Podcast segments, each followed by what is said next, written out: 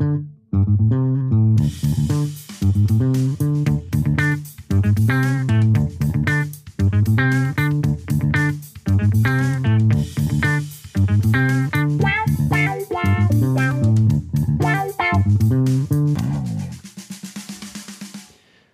buenas, bienvenidos a Tenemos Lado B, temporada 4, episodio 1.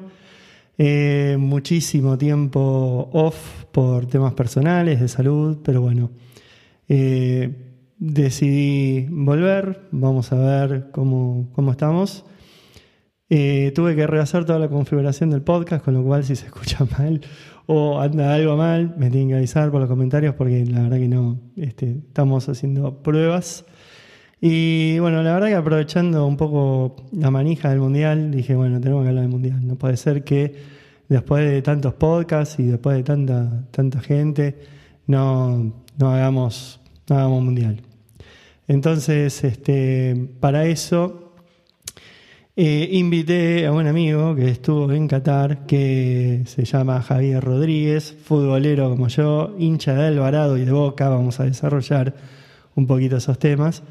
Y, este, y bueno, estuvo en Qatar. Así que vamos a hacer la presentación. Gaby, estás al aire. Bueno, un gusto, Dieguito. Eh, buenísimo poder estar de nuevo en contacto después de tanto tiempo. Sí. Este, y bueno, nada, poder charlar de todo un poco. Bueno, arranqué bárbaro esta temporada, ¿viste? Se cayó el, streaming, se cayó todo. Sucede las mejores familias. Bueno, eh, voy a contar un poquito más. O sea, Javi y yo, eh, bueno, Javi está en Argentina, yo acá en Estados Unidos. Eh, nos une muchísimo el fútbol y es todos los días mandándonos mensajes de fútbol y ver los partidos de Boca. al mismo tiempo comentándolo, Javi siempre tiene el stream un poquito más adelantado y a veces me, me spoilea los goles, cosa que no está bueno. Entonces, cada vez que arrancamos un partido sincronizamos los relojes sincronizamos para que las horas. sincronizamos para que no hacemos, para que no, no sea la debacle.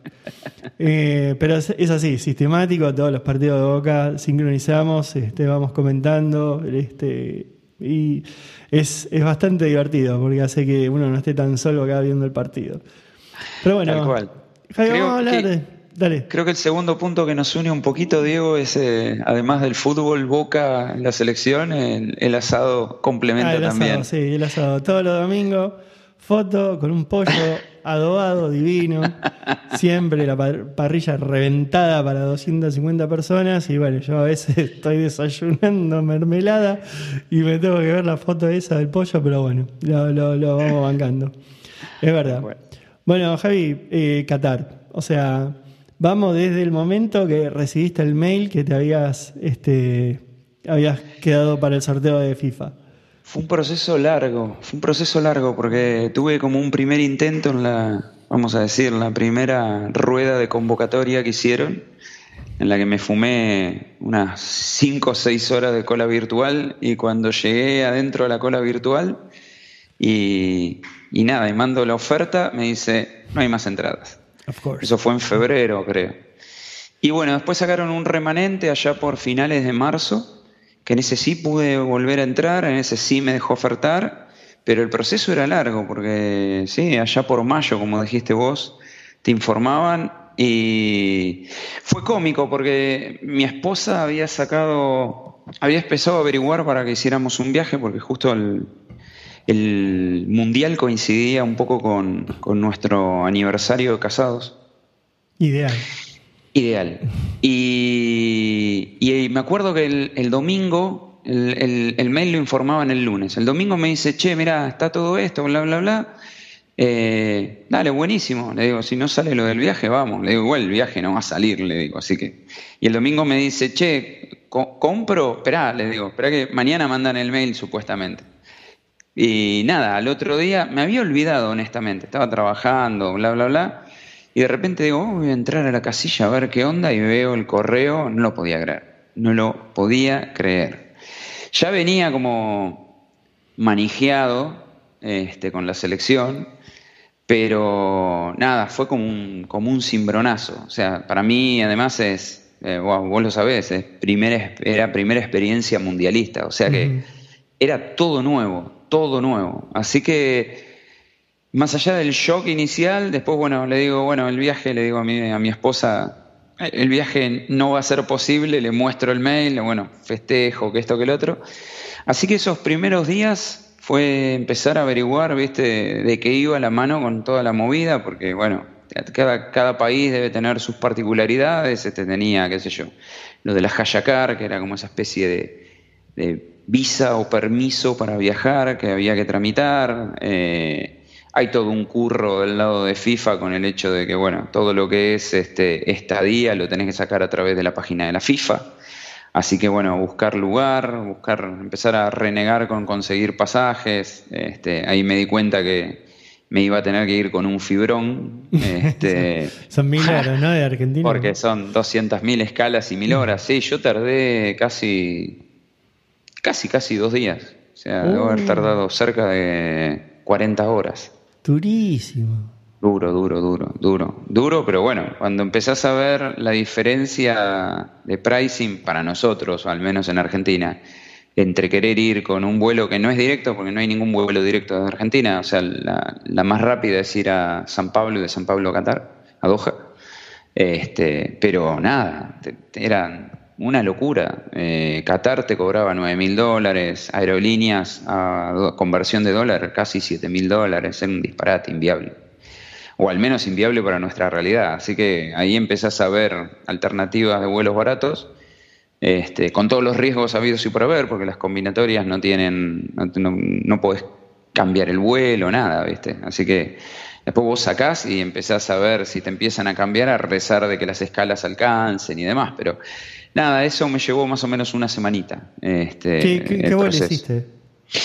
Hice Buenos Aires, eh, Roma a través de ITA, Roma a Barcelona a través de ITA, Barcelona a Estambul a través de Pegasus y Estambul a Doha a través de Pegasus. Y en el medio cada escala tenía, qué sé yo, algunas tenían tres horas, otras tenían cuatro o cinco horas de escala. Ah, la muerte. Sí, sí, sí, sí, sí. Pero nada, experiencias raras y divertidas, porque, qué sé yo, me, pasó de llegar, de llegar a Estambul y estaba sentado así, hecho percha, porque no había podido dormir en ninguno de los vuelos. Este, Especialmente nada de dormir en los de Pegasus, porque ni siquiera había posibilidad de que se reclinaran los asientos. un asiento de bicicleta. Y llego y estaba sentadito así, medio como dormitando, y de repente empiezo a ver tipos en toalla, literal. literal, ¿eh? Un combo en toallas caminando en pelotas, o sea, toalla y ojotas. Y yo decía, ¿y esto de dónde salieron? Pero y, no es que había dos o tres, eran como contingentes, porque los vi como de distintos grupos, y bueno, y después esos grupos, a su vez con sus esposas o sus madres, eh, nada, era, era muy loco, muy loco y, muy divertido verlos. Este, obviamente desde la óptica de una cultura nuestra, donde no estamos acostumbrados a verlo. Pero, ¿Pero era una promesa eso? Normal. No sé, porque no me animé a preguntarles. Pero nada, incluso vi eh, en uno de los casos un pibe que un, un pibe, digo, un pibe tendría 35 años con él, que venía con su papá y el papá lo ayudó a cambiarse, pero no es que se fueron al baño, lo cambiaba ahí, en, la espera del aeropuerto. O sea, y le corrió el toallón como cuando ibas a Mar del Plata a la, a la playa este, y te tenías que cambiar la ropa, bueno, y tu vieja te ponía el toallón así, bueno, igual, le puso el tallón y le fue sacando toda la ropa. Y literal, en pelota, ni calzones, porque se sacan todo. Increíble, increíble, increíble, increíble. Eh, y ahí es como que ahí, ahí en, en Estambul es donde empecé a, a, ver, si querés, algunos cambios culturales respecto a lo que podemos ver en, en cualquier otro eh, aeropuerto más del lado nuestro, por decirlo de alguna manera. Este, pero nada, una, una locura, una locura, una locura. ¿En alguna de esas este, escalas bajaste o, te quedaste? No, pude, no, no me daban los tiempos, porque en Roma tenía tres horas y media y y no llegaba. Podría haber bajado porque tengo pasaporte comunitario, tengo pasaporte español. Pero no, no, no había manera de que, de que me baje de ahí y me quiera ir, qué sé yo, al Coliseo a sacarme una foto, como hizo Diego Santillán, este, y volver. No, necesitaba una escala de al menos cinco horas para poder hacer eso. Mm. Y en España, eh, en Barcelona, digo, si bien podría haber hecho eso, eh, me retrasé con, el, con migraciones ahí y resulta que después me voy, me voy a tratar de, nada, de hacer los papeles y todo eso y no encontraba la aerolínea directamente. Ah, no encontraba Pegaso. Un detalle. mierda, ¿cómo puede ser? Que sí, que no, que esto, que lo otro. Le preguntaba a los gallegos y nada, nadie te informa nada, ¿viste? O sea, alguno te decía, fíjate, buscar alguno de informaciones. Bueno, hasta que por allá di como, después de caminar 25 minutos con, con uno y me dice, no, te tenés que ir a la terminal 2, estás en la 1. Oh, bueno, listo. Y tenía como media hora. Este, además me habían cagado con lo del vuelo barato, me habían cagado con el tema de las valijas, así que me desayuné saliendo acá de que tenía que pagar en cada, en, cada bajada, en cada parada las, las, valijas de nuevo. Intenté resolverlo con, con los que me vendieron el paquete. Me dijeron, sí, ya está, me cobraron lo que me tenían que cobrar.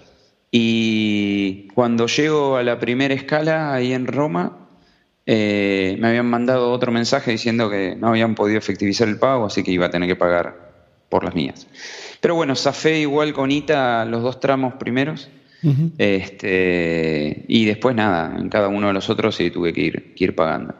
Este, pero bueno, nada, eh, me hubiera estado bueno poder, poder pegar aunque sea un salto, especialmente ahí en Roma, eh, a Barcelona llegué de día, o sea que por lo menos desde el avión vi la ciudad desde arriba, que es una locura, es una belleza.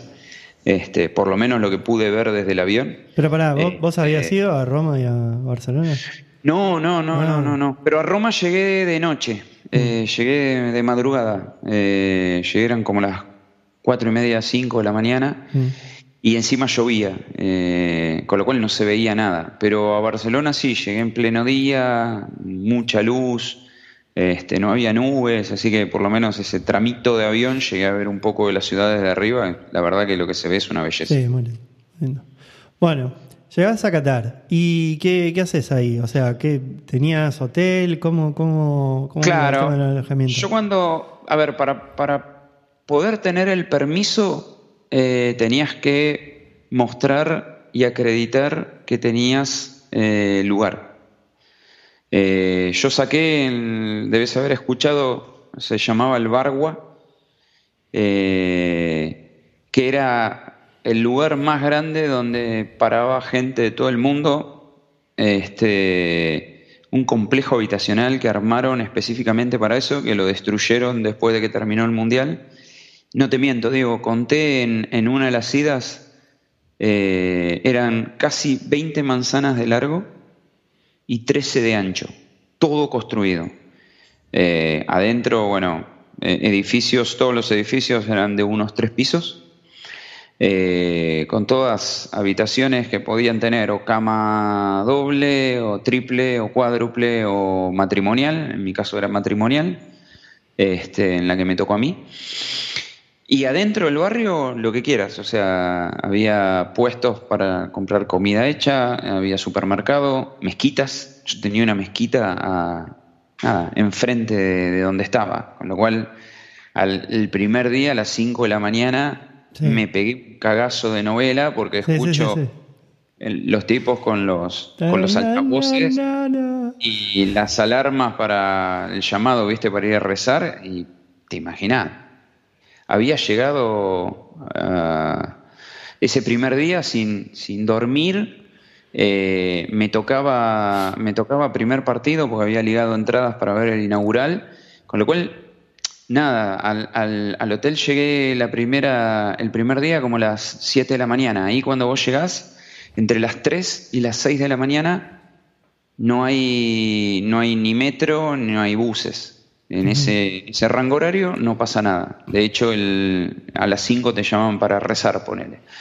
Entonces, claro, yo recién el día que llego, llego al, a Doha, al aeropuerto, a las tres y media de la mañana. Eh, me acomodé ahí en el aeropuerto para tratar de ver cómo conectaba mi celular, este, porque no, no andaban, cambié unas configuraciones y salí andando.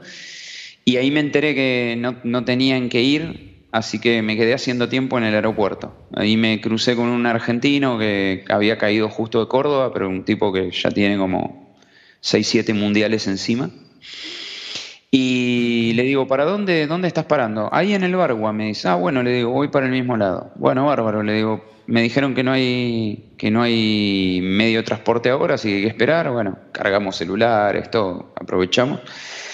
Y cuando estábamos saliendo, teníamos que averiguar cómo demonios ir, eh, justo salía del turno de trabajo un indio y justo al que le preguntábamos, me dice, mira, eh, yo voy para el lado que, no para el lado que van ustedes, pero sí voy para el, para el metro, así que los acompaño este, y les voy contando cómo, cómo ir. Bueno, bárbaro, listo. ¿eh? Empezamos a caminar, había como unas, qué sé yo, seis, siete cuadras a la, estación del, del, metro. Y en el interino, obviamente, nos pregunta de dónde veníamos. Le digo, venimos de Argentina. De Argentina me dice, yo soy fan argentino, loco. Y de agarró el celular ta, ta, ta, ta, ta, llamó por Skype a la esposa. Habilita cámara y le dice, mira, estoy con dos argentinos. Qué bizarro eso. Video call totalmente bizarra. Y, además le dice, ella va por Brasil. Este, oh, y bueno, nada, ahí, qué sé yo, charlamos, intercambiamos un, par de cosas hasta que le cortó. Llegamos al metro, nos explicó cómo llegar, teníamos que ir hasta la última estación del metro. Bueno, ahí el metro tiene como tres líneas, la, roja, la amarilla eh, y la verde.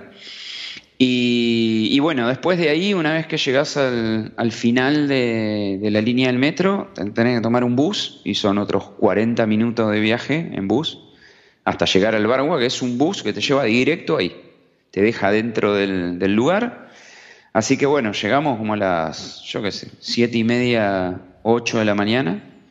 Este, así que ahí hice check-in, busqué el lugar que me, que me, tocaba. Es completamente enorme. Realmente, Diego, es, a mí me, me resulta increíble ver que lo armaron en este tiempo. Y más increíble me resulta ver que lo demolieron cuando terminó el Mundial. Estás hablando de, de no sé, una bruta cantidad de edificios, porque ya te digo, 19 manzanas por 13, 14, 15, 16, acuerdo. Es una guarangada de edificios. Y estaba, los primeros días que yo llegué había poca gente, ya el segundo día, que era el día que jugaba el primer partido de Argentina, ahí se plagó de argentinos y mexicanos. Uh, muchos llegaron justo sobre el día del primer partido. ¿Primer partido del Mundial o de Argentina? Primer partido de Argentina. Yo llegué el primer día del Mundial, yo llegué el domingo 20. Eh, y así como te digo, hice el check-in, entré a la habitación, me acosté tres horas, que fue todo lo que pude dormir desde que salí el 18 hasta ese día, y de ahí me pianté a la, a la cancha. Eh, había conseguido entrada para ver el partido inaugural. Este, y ese partido se decía en, en, en, el estadio que era el que estaba más alejado, porque casi todos los estadios estaban adentro de Doha este estaba como 60, 70 kilómetros de, Doha, así que ahí tenías un tramito largo en bus, en un bus que te llevaba directo del Bargua a, la cancha. Este, pero llegamos, llegábamos bien a la cancha, pero bueno, el, primer día creo que pasa como todo, debe ser en todos los mundiales, supongo que debe ser igual. Los, todos los procesos de seguridad y demás se ponen como un poquito más agresivos, ¿viste? Más, más rompebolas, por decirlo de alguna manera. Entonces cortaban mucho los tráficos y los tipos que manejaban los buses no sabían bien por dónde ir y este se desvió mal y pasó de largo del, estadio y no es que ahí te podés frenar como cuando vamos acá a la cancha que te frenás porque está dentro de la ciudad. Así que este entró en una autopista y se mandó por la autopista. Tuvo hasta que enganchó un retome, tuvo que hacer como 10, 15 minutos y otros 10, 15 minutos para volver. Así que, y nos dejó recontra lejos. Así que a correr y a correr y llegué justo, llegué tres minutos antes de que salieran a ese partido, mm. que era el de Qatar, Ecuador. Con Ecuador. Así que nada, pero la verdad es que no lo podía creer. Ya se me caían las lágrimas entrando a ese partido, que como partido era nada, un partidito, si querés. Este, pero llegué y había una bolsa así en la platea de regalo. Una bolsa llena de regalos. O sea, una bandera de Qatar, una especie de, no camiseta de Qatar, como una especie de camiseta del, del eh, del mismo jeque, de hecho con una especie de firma acá del jeque de ahí de Qatar, del emir, no del jeque, eh, una pashmina, así media transparentona, con todo el logo bordado de todo lo que era Qatar, eh, una como una estatuilla así tipo velador, con, viste, esa especie de, pashmina infinita, bueno, eh, pulseras y un par de cosas más. La verdad, increíble, increíble los regalos. Este, y bueno, así que nada, el partido una locura. Ya los estadios son una belleza, todos, todos. Yo fui, debo haber ido a cinco o seis estadios. Una locura, una locura. ¿Qué, partidos viste allá? En total vi 10 partidos. Ah, 10 partidos. 10. 10. Yo había comprado entradas para los tres de, Argentina, de fase 1. Y llegué y ya arranqué y vi el de Qatar con Ecuador. Vi, bueno, de Ecuador vi los tres partidos que jugó Ecuador. Em, vi el primer partido de Francia con eh, Australia. Vi eh, Japón con Alemania ese partido estuvo buenísimo. Increíble. Ese partido estuvo buenísimo. El partido fue increíble. Y después vi Japón con Costa Rica, que dije, bueno, ir a ver a Japón, meterle tres o cuatro a Costa Rica. Y un partido increíble. Costa Rica no llegó nunca. La primera que llegó se la clavaron y ganaron con ese gol. Eh, me quedé con las ganas de ver a, Ronaldo, me quedé con las ganas de ver, o sea, de ver a Portugal, me quedé con las ganas de ver algún partido de Brasil y alguno de Uruguay, más allá de que le fue, no le fue bien a Uruguay. Eh, y después. Eh, te comento que los portugueses también se quedaron, con ganas de ver a Ronaldo. Se quedaron, se quedaron con todas las ganas, sí, sí, sí. deben estar puteando al, técnico de ellos. bueno, lo que este, pasa es que la primera le salió bien, ganaron, ¿qué es eso? 6 a 1. ¿Contra quién sí, sido? Eh, no me acuerdo contra quién ganaron, ganó eh, no, el que ganó seis, el, el, que clavó 6 en el primer partido fue España. Eh, no, pero, Portugal, hizo 4 5, no, me acuerdo. Portugal le gana 6, 6 a 1, no me acuerdo a quién. Eh, y Ronaldo siendo suplente. Que después el, el siguiente partido lo pierden con Marruecos. Sí, tal cual, tal cual. Este, así que nada, una experiencia increíble porque no esperaba, no, esperaba honestamente poder ver más partidos. Yo ya estaba, imagínate que estaba recontra hecho con estar ahí, con poder ver toda la fase 1 de Argentina. Eh, obviamente, entre medio de, sacar las entradas y el Mundial viene la finalísima, que también la ganamos. Entonces es como que, por un lado, la manija era totalmente a tope. Era imposible. Pero, pero también me pasaba que tenía esa sensación de que realmente algo iba a pasar. O sea, tenía buenas sensaciones con la selección. Eh, porque, qué sé yo, yo me acuerdo de la época de la selección de Bielsa, que, se llegó con una buena eliminatoria, pero después fue un desastre todo el proceso. Eh, y yo tenía esos miedos en, ese, en esa selección, pero con esta no, como que estábamos todos confiados eh, y, eso se sentía, más allá después de la sorpresa del, primer partido, obviamente. Este, así que nada, es como que la manija fue creciendo, al principio además, siendo que faltaba tanto tiempo cuando sacamos pasaje y todo eso, eh, que trataba de no pensar demasiado, porque me faltaban seis meses al principio. Y digo, si me empiezo a manejar desde acá, no, se me pasa más. Así que al principio, después de que saqué todas las entradas y me quedé tranquilo con eso, como que traté de, evitar un poco darme mucha manija, pero bueno, después, como te digo, se gana la finalísima, se empezaban a dar resultados y bla, y bla, y bla, más allá además de esa racha infinita de partidos este, no perdidos. este, todo iba sumando. Ya llegaba a un punto el último mes que era imposible no pensar en eso, así que nada, la cabeza estaba ahí todo el tiempo. Bueno, vamos a empezar a hablar de fútbol más hardcore. Dale, eh, dale. ¿qué, ¿Qué te parece? ¿Por, qué pensás que esta selección transmitía eso? Porque eso que vos me contás yo también lo sentía.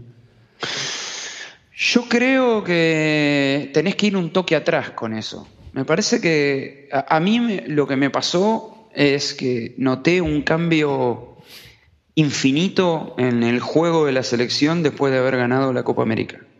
Si bien la Copa América fue de menos a más, me parece que el haber ganado la Copa América le sacó una mochila de 50 toneladas a todos.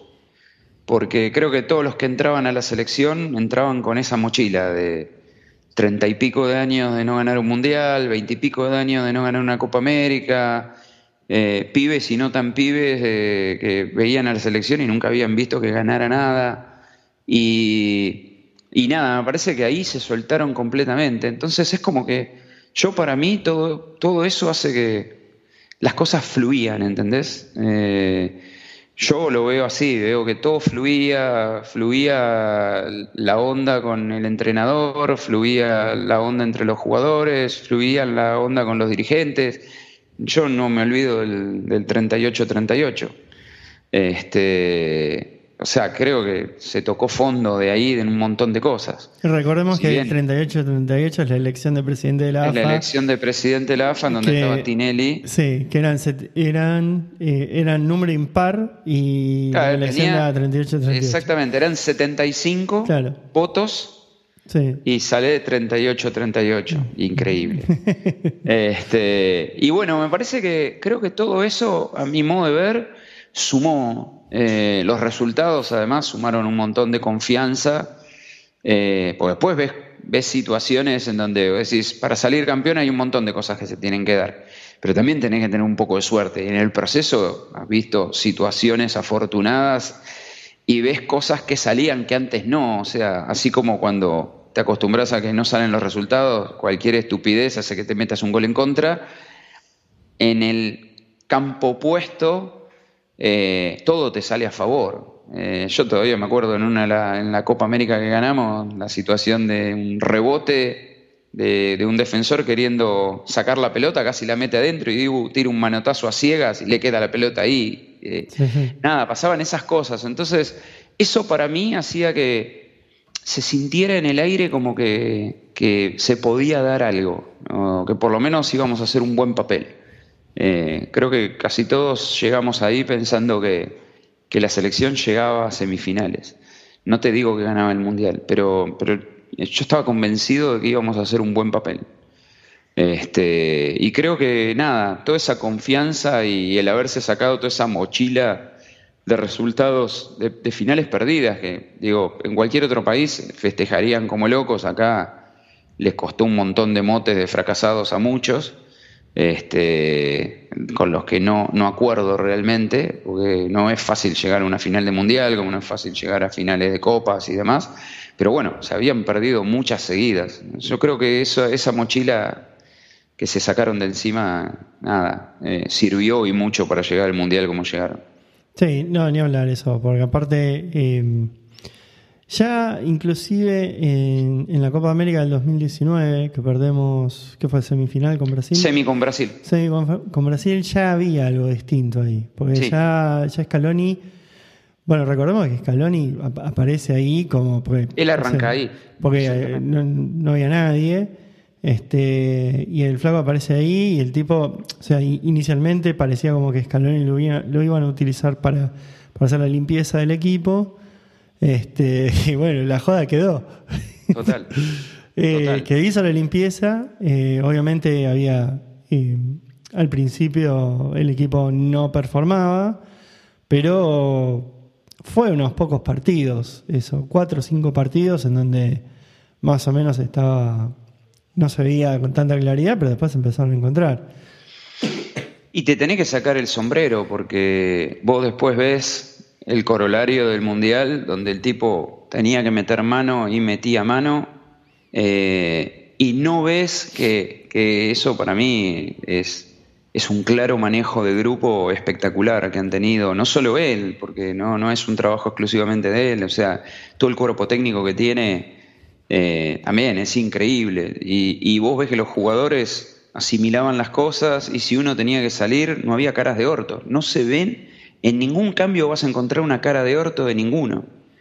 Eh, y eso sabés vos perfectamente, como lo sé yo, que, que no es fácil, eh, porque siempre alguno se molesta cuando, cuando tiene que salir o se molestan con algún esquema de juego y acá rotaron esquemas de juego a lo loco.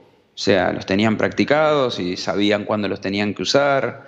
Eh, eso para mí te demuestra que el tipo tiene un manejo junto con su cuerpo técnico del grupo que es increíble, increíble, increíble. O sea, para mí el pibe está siempre bien puesto en sus zapatos, que no es fácil. Para mí esto de Scaloni, yo lo tuiteé esto, es, fue una elección de management, pero sensacional. Total. Una, elección de management total porque tenías un montón de gente sin experiencia, te, te estaba jugando, el chabón metió mano, bueno, cuando eh, Nico González y este y Correa eh, Joaquín Correa, estaban ahí lesionados. Este, bueno, el flaco estaban en Qatar, los pibes, estaban probando y bueno, A, casa. No están, no están. y, como decías vos, al principio del proceso le tocó una difícil, que fue eh, hacer una renovación. Y las renovaciones nunca son fáciles, eh, pero por otro lado, son menos fáciles en este país que todos se creen que somos nos creemos que somos técnicos eh, y puso nombres que y trajo nombres que creo que algunos de ellos ninguno de nosotros los teníamos en, nuestra cabeza. No no eh, bueno el, Dibu, el, Dibu, tuvo una aparición en la selección una convocatoria hace como nueve años atrás creo pero no estaba en el radar de nadie. Eh, Cuti no estaba en el radar de nadie. Cuti Romero es una locura. Eh, eh, y así tenés varios jugadores que vos decís, y los trajo él, o sea, fue él el que fue, los llamó, y aun cuando, cuando por ahí se comía todas las críticas por su supuesta inexperiencia y demás, el tipo estaba convencido de lo que hacía, que no era el tipo, porque la primera lista se sentó, como dijo él, con Aymar y la hicieron juntos. Eh, por eso digo, o sea, ahí se ve el, laburo de todo el cuerpo técnico y todos sumaron, pero el manejo que tuvieron de grupo es espectacular, espectacular. Sí, así gente que yo no sabía ni quién era en ese momento, o sea, Culti Romero era el primero, no lo tenía. Yo, la verdad que estoy acá y lo único que sigo es Boca. Yo cuando estaba en Argentina, por ahí seguía un poquito más, veía, veía más programas acá, lo único que veo es el partido de Boca. Culti Romero no no tenía ni noción quién era. Y, de Paul, eh, bueno, me sonaba ahí de Racing, pero no, no lo tenía. No, además, bueno, de, Paul es un caso raro, porque es un caso de esos que te juegan espectacularmente bien en la selección, salvo, qué sé yo, algún que otro partido ahí que, hubo algunas dudas, pero... Eh, otra Arabia lo mataron. Y lo que pasa que, a ver, llegamos, llegamos cortando clavos. O sea, bueno, lo hemos hablado vos y yo. Llegamos con un montón de lesionados, con un montón de pibes parados durante un tiempo. Hubieron muchas lesiones en la previa. Messi mismo llegó, llegó retocado. Medio como que eh, hubo que, cortar mucho clavo al principio. Este, no, estaban, no estaban bien físicamente. Este, pero no porque no se cuiden, no estaban bien por las lesiones que habían tenido. De Paul había estado parado. Eh, entonces, qué sé yo, no, no, no es fácil. Además se deben llegar, yo creo que se debe llegar con un montón de mambos en la cabeza, a ver si me lesiono ahora. Había pibes que se quedaron afuera último minuto, en otras selecciones un montón se quedaron afuera. Venían de un desgaste bastante jodido también todos los jugadores. No, y aparte, Simeone en la última fecha, faltando cinco días para el Mundial, lo, hace jugar a De Paul. Lo hace jugar, y a, sí, y a Ángel Correa. Pará, boludo. Sí, sí, sí, sí, sí, total. Total. Encima ahora no lo pone más, boludo. Era para solamente echar los huevos. Sí, sí, sí, sí. Y, y, a ver, y, y, en ese primer partido, bueno, yo estaba allá, con lo cual no, no, no tuve mucha chance de ver tele y esas cosas porque me la pasaba yendo para un lado y para otro. pero estaba seguro que después de la primera derrota tenías a un montón de periodistas ya empezando a preparar, viste, ciertas actas de función por si las dudas, que es típico de lo que pasa acá en Argentina a veces cuando, cuando, cuando suceden estas cosas. Este, pero sí, además no, tuvimos, no tuvimos un partido malo, pero no tuvimos el mejor partido ese, especialmente en el segundo tiempo. Este, y nada, empezabas a escuchar, qué sé yo, las críticas a De Paul por su relación este, con Tini, bla, bueno, típicas cosas que pasan acá, eh, que enseguida se pierde la paciencia.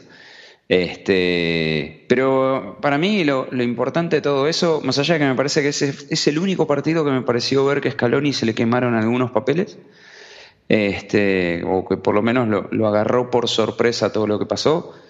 Creo que después el tipo supo manejar los momentos, las formaciones, eh, a quién usar, a quién no. Creo que encontró soluciones rápidas. Este, a, problemas que tuvo, como lo de los Chelsea, y encontró al toque en el segundo partido al Colorado McAllister. Este, pero bueno, también el tipo no se casó con nadie y, cuando tenía que meter cambio y, mano en el equipo, la metió. Contra Arabia, eh, el primer tiempo a Argentina le anulan tres goles.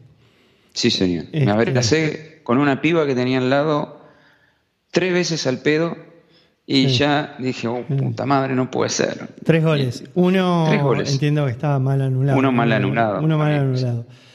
Y a mí me parece que, no, sé si a vos lo viste así, pero me parece que eh, se arrancó con un bar estúpidamente estricto, o sea, una uña de exposición adelantada, o sea, sin margen, y eso cortó el juego, restringió muchísimo, pero después no me parece que se haya aplicado de esa manera tan violenta, sobre todo en la eh, a partir no, de creo que, a partir de octavos. Creo que relajaron mucho las, las revisiones de VAR. Es que era una locura. Eh, el, partido, el partido de Argentina es insólito. El, el gol que le anulan a, a, Lautaro es insólito que no se den cuenta que están midiendo, que no están midiendo contra el último hombre de ellos. O sea, yo no lo, juro que no lo podía creer. Sí, no, es, eh, pero sí, es cierto lo que decís vos, se arrancó muy quisquilloso, eh, muy cobrando cualquier pelotudez, eh, y creo que, que después estuvo tranquila cosa, y así tendría que ser en realidad, porque si no se desvirtúa mucho el juego, o sea, no podés estar perdiendo tiempo con el bar cinco o seis minutos esperando, que intervengan por cualquier pavada, o sea, el fútbol a la larga o a la corta, igual siempre fue y siempre va a ser un juego de roce. Eh, y si no, le estás, estás cambiando el juego, le estás quitando la picardía que tiene y demás. O sea, yo creo que hay cosas donde hay que meterse. Si una pelota entró o no entró, está perfecto. Eh, pero ya las mediciones de offside, algunas son insólitas. te cobran un codito, sí, no, flaco, no, no. Pues no, va contra el espíritu de la regla de juego.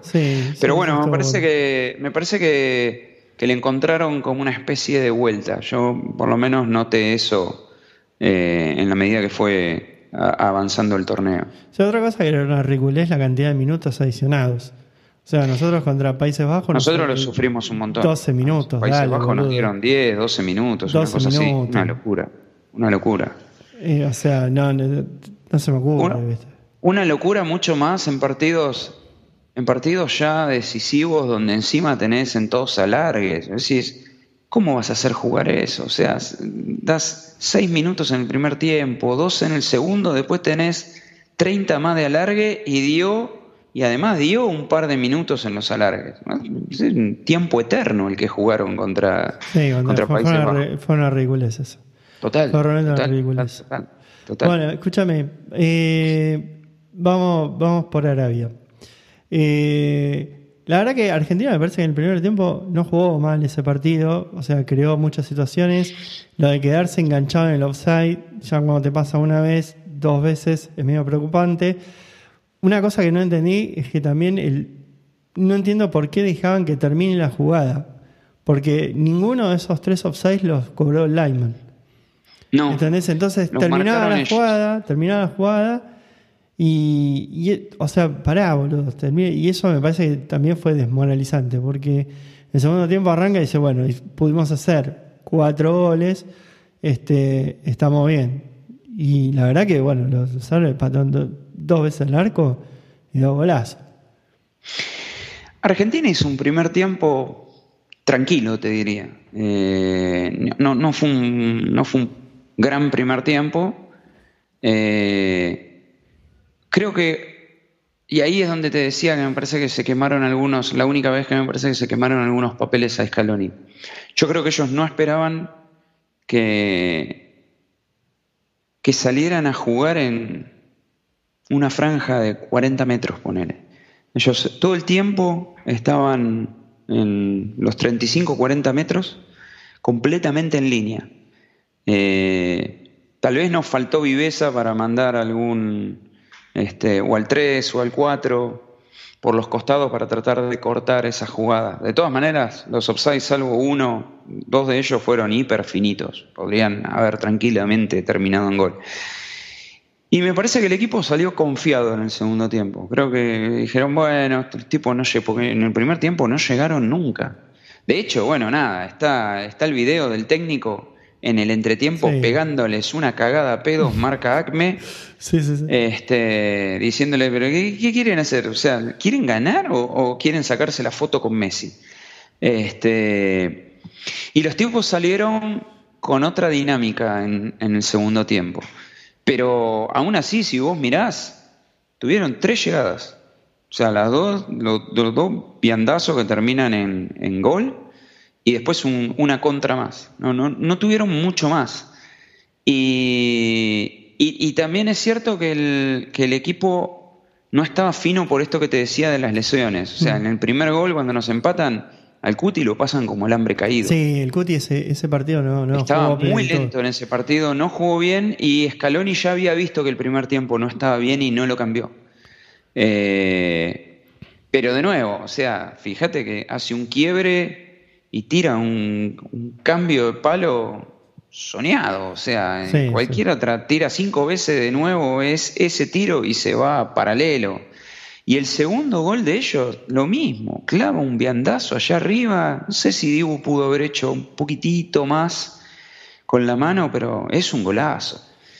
Y después no entraban, no entraban y ya se empezaron a poner nerviosos. Este, creo que creo que a partir de ahí hasta el término del que fue el primer tiempo con México se vio, digamos, el juego más feito de, de la selección en el ciclo de Scaloni para mí, salvo esos primeros partidos que decías vos cuando arrancó el ciclo. Eh, y el gol de Messi con, México como que destraba un montón de cosas. Sí, eh, pero, pero bueno, nada, me parece que, como dice el dicho, si sucede conviene, yo creo que le vino bien el cachetazo a la selección. Sí, menos mal Por un lado, creo que le sacó la presión de los partidos invictos que ya rompía las pelotas un poco, creo que les debía romper un poco las bolas eso. Segundo, que bueno, es en el momento justo, porque es el primer partido y todavía te da tiempo, aunque te debo, te debo confesar que esos días hasta, hasta después del partido de México yo la pasé para el orto. O sea, no la pasé para el orto en Qatar, la pasé bárbaro, la pasé para el orto en, ah, términos de nervios. Ni, me lo explique, yo me tuve que levantar a la, la situación de no bancarme ya, yo mismo no me bancaba. Escuchame, Javi, yo, yo me levanté 2 de la mañana para ver el partido contra Arabia y, perdimos. y después no, no, podía dormir y estaba malísimo y, y esperando el partido de México que no, no llegaba más, quería que sea el día siguiente. No, además, yo te diría, en mi caso yo creo que además se, se sumaron las mismas gastadas. Imagínate que yo primer mundial, como te dije al principio de la charla. Eh, obviamente que tengo primos, amigos, grupos de, WhatsApp, de varios, algunos de fútbol, otros de PRODE y, así sucesivamente. Y te imaginarás, y de los mejores, mi, mi grupo de mejores amigos, que se, se, ponen bastante heavy, ¿viste? O sea, ya, che, volvete, este, sos mufa, piedra.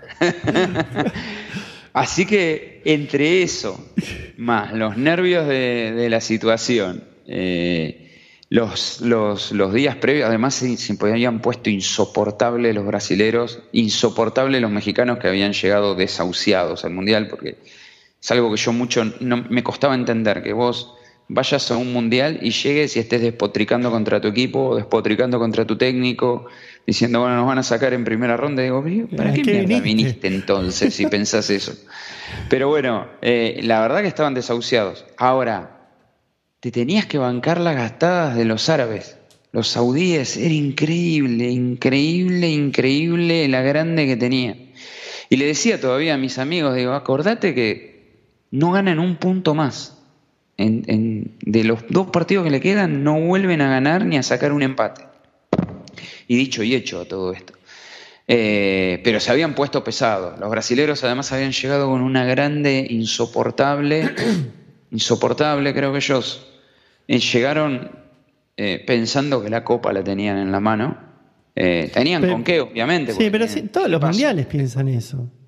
Pero bueno, yo no sé cómo, cómo es el ambiente en otros mundiales, ¿no? Pero en este, además había bastante brasilero, así como había mucho mexicano y había mucho árabe, eh, pero estaban insoportables y se habían puesto insoportables con nosotros, literal, se habían puesto insoportables con nosotros. Pero que sí. Y el día, el día del partido con México, yo ya no me aguantaba más, me desperté a las 8 de la mañana, digo, bueno, me doy una ducha, tomo algo y me rajo. Eh, me voy para el centro, todo ese día había banderazo, o sea, había un montón de actividades para hacer. Y de paso me juntaba con, con amigos. Y venía en la mía, ¿viste? Venía como ensimismado en el partido, los mismos nervios que ya venía carreando, más lo que tenía ya de ese día. Y llegó a la cola, ese día estaba explotado el Bargua, y había una cola como de tres cuadras para subir a los buses. Y bueno, empecé en la cola, ¿viste? No, y no le daba bola a nadie, estaba, estaba en otra yo. Y llego y me frenan a mí y me dicen, espera que ahora viene un micro nuevo. Y se van. Bueno, listo, dale. Ya llega el bus, me subo y me voy atrás. Y atrás mío empiezan a subir brasileros, saudíes, mexicanos. Ni un solo argentino, ni uno, que normalmente había un montón, en ese bus, ni uno. Se me sentó acá el brasilero, acá, acá un saudí, acá adelante dos mexicanos, otros dos brasileros acá, saudíes allá, y después había saudíes, mexicanos, bueno. Y empezaron a cantar, y a gastarme, y a gastarme, y a cantar, y chiste de acá, chiste de allá, yo ya, los huevos empezaban a inflarse este, y nada, en un momento le dije, después de 15 minutos de gaste, le digo al brasilero, che, afloja, porque con ese le, a ese le podía decir, lo tenía al lado, le digo, afloja porque se pudre todo, le digo. la verdad, se pudre todo, ya me está rompiendo las bolas. Y bueno, ahí el pibe entró como en razón y ahí se transformó en una, en una charla más amena. Eh, ese fue para mí el, el momento más álgido. Después, bueno, todo el día fue de nervios, eh, yo a la cancha llegué ese día tres horas antes, tres horas antes, después del banderazo. Así que se me hizo eterno dentro de la cancha, pero también me dediqué a, cantar, a, gritar, ¿viste? Eh, en, ese, en ese partido en particular, no sé cómo fue, pero los argentinos lograron agruparse porque las entradas eran como aleatorias, o sea, y había un montón de argentinos manchones de argentinos entre varios mexicanos, había muchos mexicanos, y no sé cómo hicieron y lograron volverse e ir para el otro lado. Por eso si vos mirás el partido vas a ver que hay un sector de atrás de los arcos que era mexicano y el otro era argentino. Eh, y no sé, hoy, al día de hoy no sé cómo hicieron para, para saltar los controles así, pero era un bardo, o sea, todos los, los accesos estaban todos bloqueados por Argentina. De hecho, venían mexicanos, decían, che, pero tengo este. No, volá. Volá. Y a la mierda, volá. y volaban. Y recién pudieron, pudieron liberar los, los accesos, que son varios, este, en el entretiempo del, partido. Este, pero bueno, ese primer tiempo Argentina jugó feito también. Sí, este, sí, sí, no, se jugó bien. Eh, y como te decía antes, el gol de Messi liberó el equipo, porque el equipo empezó, empezó a jugar como, como lo habíamos visto a partir de ahí. Este, pero bueno, ese, ese primer gol de Messi, yo había llevado tanta tensión encima que se me aflojaron las patas. Dije, acá me caigo redondo, me desmayo. Nunca me desmayé, pero sentía que se me habían aflojado las piernas. Y me siento así Y el pibe que estaba al lado mío me dice, pensaba que me había puesto a llorar. No, no llores, me dice. No, no, no estoy llorando. Le digo, es que pensé que me caía redondo. Este... Le transmitiste calma. Así que sí, tal cual, tal cual, tal cual. Así que bueno, nada, y después el segundo gol de Enzo, como que nada, aflojó todas las tensiones. Eso, Fernández también, una locura el mundial que hace ese pendejo. Un disparate, un disparate. El, mundial que hace él, eh, así como el mundial que hace el Colo, eh, para que no le gusta que le digan Colo, Macalister. Macalister y Julián. Eh, y Julián, Julián. creo que fueron tres apariciones fulgurantes, te diría. ¿Por, qué pensás que se diluyó el Lautaro Martínez? Es, raro explicar eso, porque si vos mirás en el primer partido que juega contra, contra los saudíes, clava dos goles. Sí, no los cobran, pero bueno. Clava dos definiciones de la puta madre. Eh, y creo que después empezó a perder confianza. Eh, también es cierto que él también había llegado lesionado. Él llega también con temas físicos. Pero pero el partido con Arabia clavó dos definiciones bárbaras, se las anularon y me parece que después se cayó. Se cayó y además, bueno, Julián tuvo dos minutos y hizo desastres. Un desastre, sí. ¿Qué haces? O sea, después ya es muy difícil volverte atrás de eso, porque el pibe lo ponías y funcionaba bien. Sí, a mí eh, la, gran diferencia que vi entre Lautaro y, y Julián es que Julián obligaba un montón a los a, los defensores. Insoportable. yo no lo había visto nunca en la cancha porque nunca lo. Yo soy de Boca, obviamente, así que no, no veo River. Eh, no, no, es que no veo a River, veo partidos de River, pero los veo. Nunca da lo mismo ver un partido en televisión que verlo en la cancha, porque ves el trabajo que hacen en, en el campo todos los jugadores es insoportable. O sea, es un moscardón pesado para los defensores que te corre todas. Eh, si vos mirás el, el, gol con Croacia que, que, se lleva puesto todo lo que se encuentra a la par, arranca en ese córner donde él sale corriendo y rebota en él la pelota. O sea, es, es insoportable jugar contra un tipo que no está todo el tiempo peleándote las pelotas. No, es muy molesto, muy molesto, muy molesto. Para, un defensor es imposible jugar contra un tipo así. Además no te da nada por perdido y, tiene, una, confianza y tiene una polenta de la zamputa. Sí, bueno, luego contra Australia nace netamente, por, bueno, De Paul y él presionan este, a la salida y, y sí, no es casualidad, pero es una máquina. Aparte, si vos te pones a pensar la cantidad de situaciones que genera Argentina por obligar al rival a equivocarse, es increíble. Sí, este, bueno, el gol de gol de Di María contra Francia sale de, una muy buena presión. Que recupera Noel Molina, que se la pasa eh, a McAllister. Creo que es McAllister. Eh, claro, se McAllister se la da a Messi, Messi hace magia frenándola y en el mismo movimiento tirando un pase increíble. Y ahí se la abre de nuevo a McAllister eh, Julián. además, esa jugada es en el. Nada, en un momento de juego hermoso de la selección. Porque creo que es el, ese primer tiempo lo podés pasar en las escuelas de fútbol y decir, muchachos, así se juega, así se juega el fútbol. Eh, eh, eh, es increíble, increíble, increíble. El primer tiempo que hacen contra Francia fue un sueño. Yo creo que ni el más optimista de ninguno de nosotros, creo que ni el más optimista del cuerpo técnico de la selección podía imaginar un primer tiempo donde lo caminaron por arriba. Creo que le pegaron una vapuleada a Francia que no se le había dado nadie en los últimos cinco años. Este. Nada, increíble, increíble, increíble, increíble. El juego y esa jugada además termina de la mejor manera, todo bien. Eh, porque Fideo además define de la mejor manera porque el arquero francés sale bien apretarlo. Y vos mirás que el pibe le pega para que pique abajo y pase por arriba. Es, increíble, increíble, increíble la definición. este, no, creo que, creo que el equipo se fue encontrando, eh, fue de menos a más en todo el mundial. Eh, hubieron sufrimientos, sí, porque con Francia obviamente que se sufrió un montón el partido eh, por las situaciones obvias, con, con Australia se sufrió un poquito y con, con Países Bajos también se sufrió.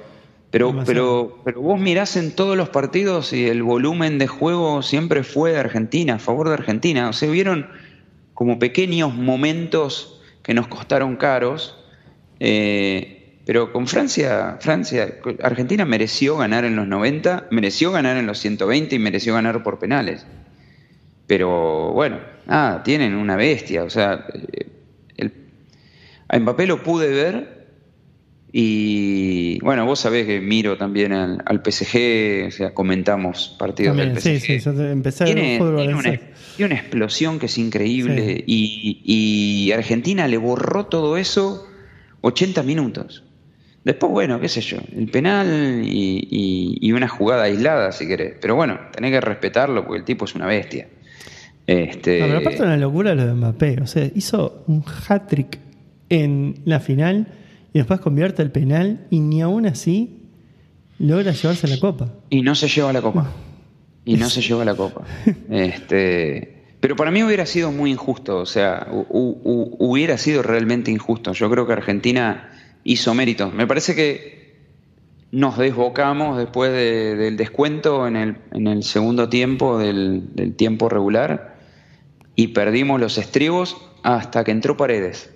Me parece que el cambio, la entrada de Paredes en el, entretiempo, en el, en el primer tiempo del alargue nos volvió a equilibrar, eh, porque ahí Argentina volvió a tomar el mando del juego, hasta nada, hasta que le dan el penal a Francia en los últimos tres minutos.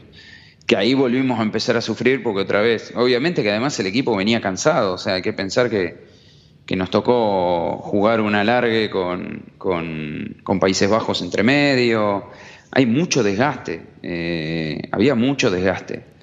Eh, y además arrancamos el Mundial ya con la presión de saber que perdíamos un partido más y nos quedábamos afuera. Entonces, psicológicamente creo que el equipo, el equipo se desgastó mucho por eso. Entonces, es más que rescatable que, encima hayan podido en los, entre, en, los, en los alargues revertir la situación y terminarlos con merecimiento de ganar. Este, la verdad, un lujo, un lujo. Che, ¿por qué pensás que Paredes eh, dejó de ser titular? Paredes venía de un mes de parate. Un mes, un mes y medio. Acordate que lo operaron. Eh, y de hecho en, en, Juventus creo que pudo jugar un partido después de que se recuperó de la operación. Él contó un poco que la recuperación fue una mierda y creo que le faltaba tiempo rodaje. Pero contra Arabia fue eh, titular el chabón.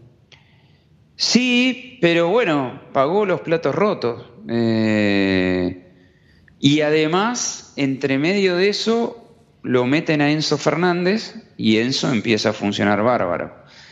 Eh, también es cierto que lo mejor de Enzo después se vio cuando no tenía tanta, mar, tan, tanta obligación de marcar. Cuando él jugaba un poquitito más suelto adelante, eh, creo que funcionaba aún mejor que cuando tenía que, tener la obligación de taponar y, ayudar a crear.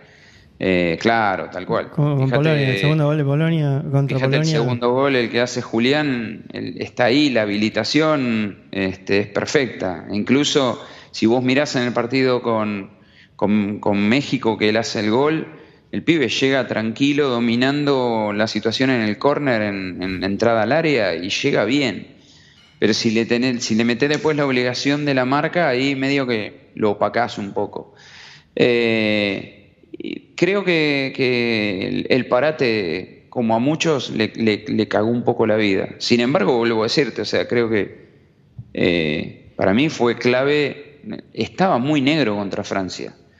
Eh, el, el, alargue se veía negro, porque se veía al equipo realmente cansado. O sea, y, realmente me parece que, que, Paredes ahí sacó lo mejor que tiene. O sea, porque el, equipo dejó de sufrir. Obviamente, bueno, después vino el penal, la, salvada increíble este, del Dibu. Este, pero, pero en líneas generales los, los dos tiempos del alargue fueron nuestros también. Eh, pero bueno, nada, o sea, me parece que, que ahí está la mano del cuerpo técnico y de Scaloni, eh, de decir, che, no veo a este que esté rindiendo tan bien, bueno, este, más allá de que durante todo el proceso fue el cinco titular de la selección y bueno, toca y toca. Y eso creo que también hace que los jugadores lo respeten al técnico. Porque el tipo les demostró que cuando tuvo que meter mano la metió y el equipo funcionó.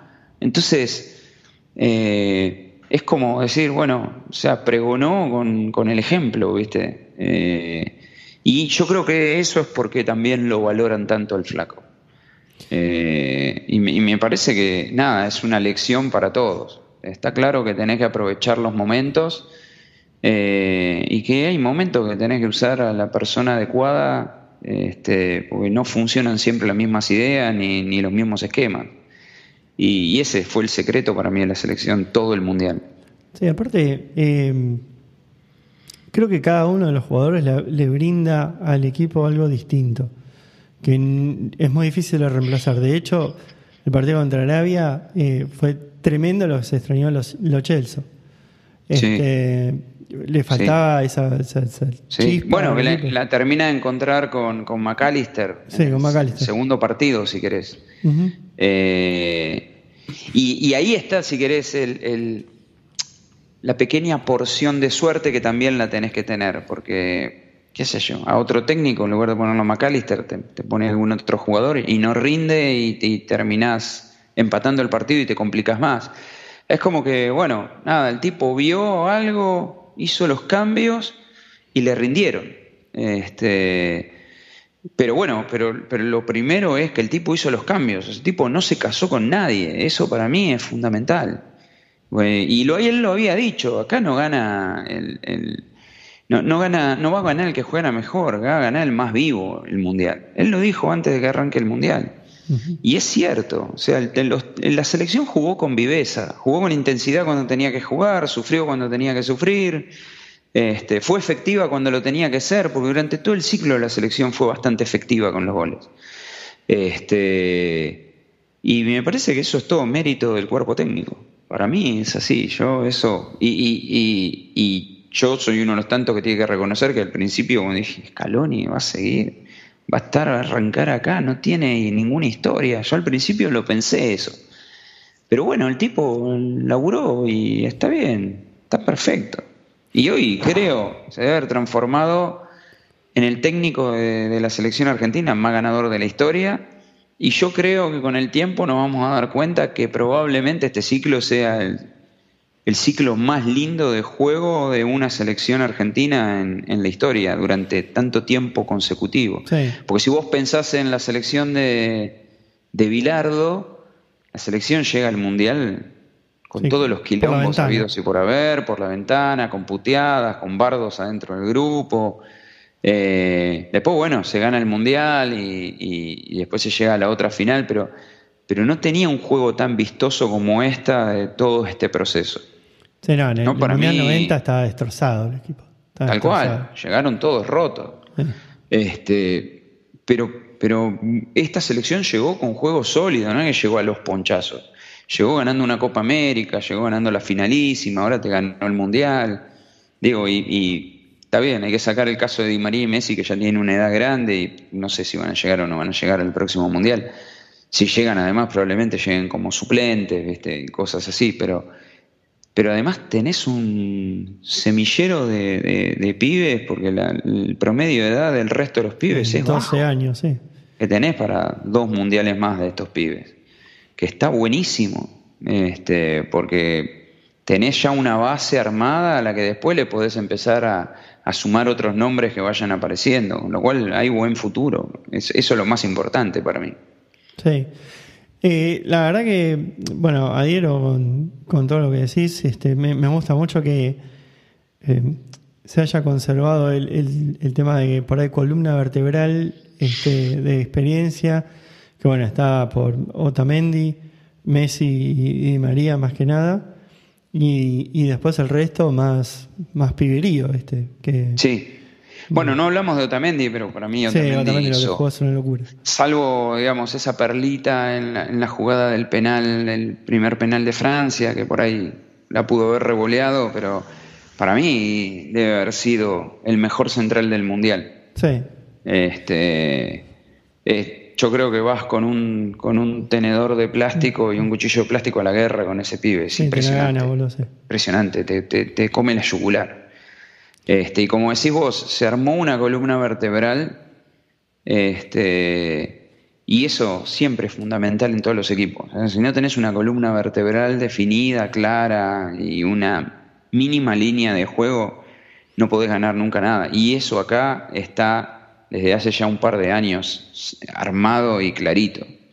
Este, más allá de una lesión o de otra o lo que fuera, pero nada, es, impresionante, impresionante. Yo creo que otro gran acierto de Scaloni eh, fue seguir confiando en Di María, porque la verdad que se pide, hablando de mala suerte, o sea, se lesionó en partidos claves, eh, daba la sensación como que, viste, se rompía siempre en, situaciones críticas y que no, no, no, no podía, o sea, no, se rompía.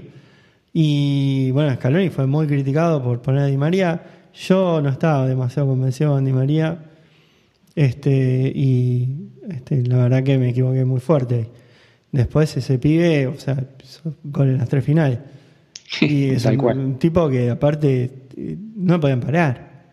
No podían parar. Sí, sí, yo, yo creo que asumo, supongo, no lo sé, que debe haber trabajado mucho con, algún grupo de psicólogos, porque yo creo que muchas de las lesiones de él han sido más psicológicas que físicas, si querés.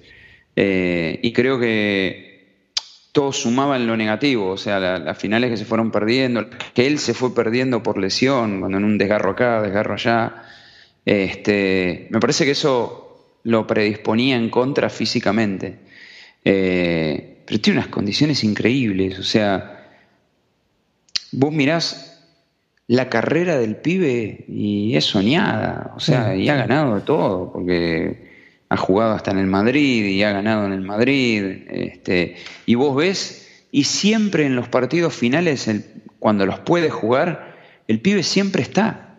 Eh, y bueno, como decís vos, lo demostró, un gol en las tres finales, o sea, el gol, el gol a Brasil te muestra que es un crack.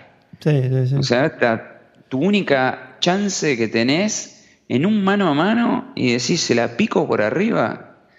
Este, y nada, la verdad que además tiene físicamente, cuando no, no, tiene ningún problema de lesión, físicamente es una bestia, es un salvaje corriendo. Sí, corre o sea, no, tiene cinco pulmones el pibe, porque corre y corre y va y vuelve y sube y baja y lo ves.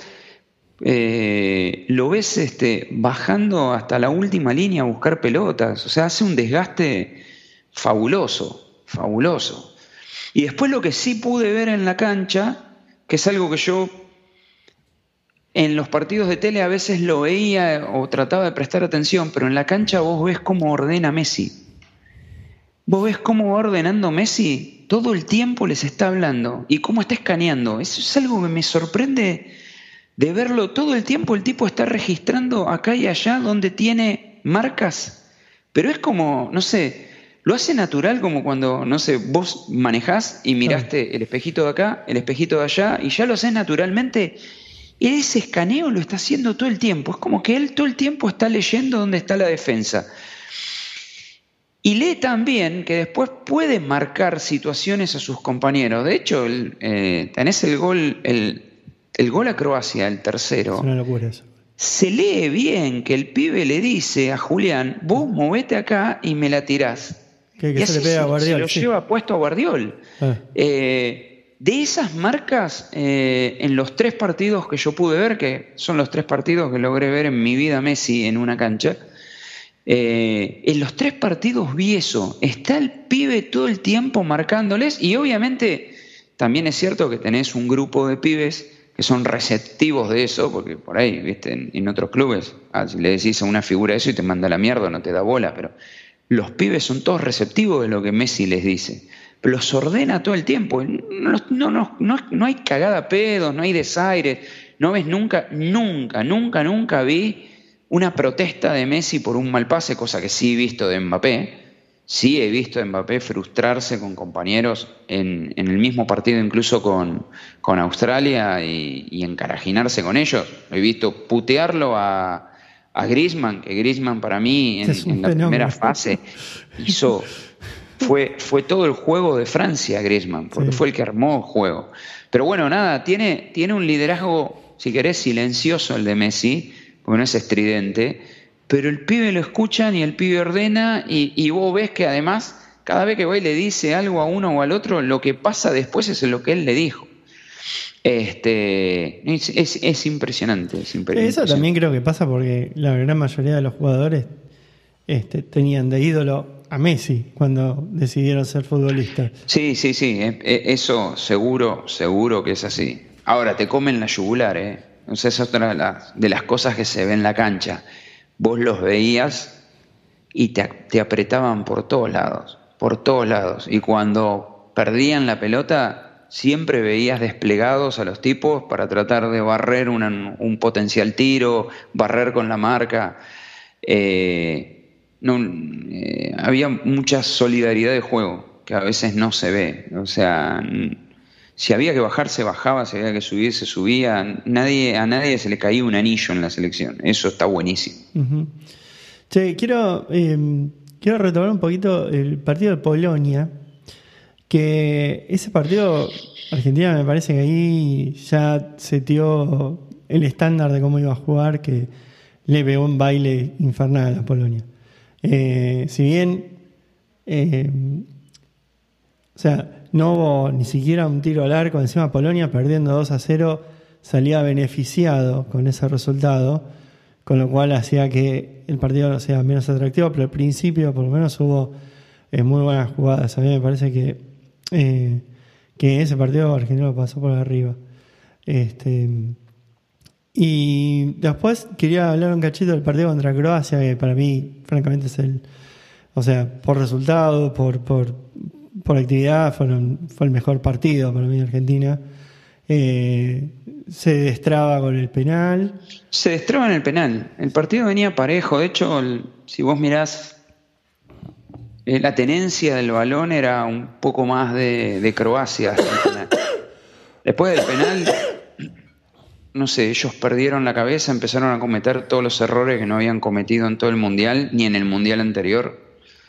Eh, y creo que, creo que a partir de ahí la selección empezó a brillar eh, en ese partido. Porque a partir de ahí se descontrolaron, perdieron, perdieron el rumbo los tipos, no pudieron volver a agarrar la pelota. Ni siquiera, ni siquiera te diría en el, en el inicio del segundo tiempo, que era donde podías esperar que, que los tipos volvieran a tomar control. Argentina le dominó todo el partido. Este, con Polonia, lo que pasa es que no metimos el gol en el primer tiempo. Yo creo que el dominio fue apabullante todo el partido. Bueno, mientras tanto, todo el partido que me estoy muriendo de un ataque de tos. Te veo, te veo, te veo. Que me estoy muteando, pero este, vamos a ver, lo, dejo a este, Javi hablar.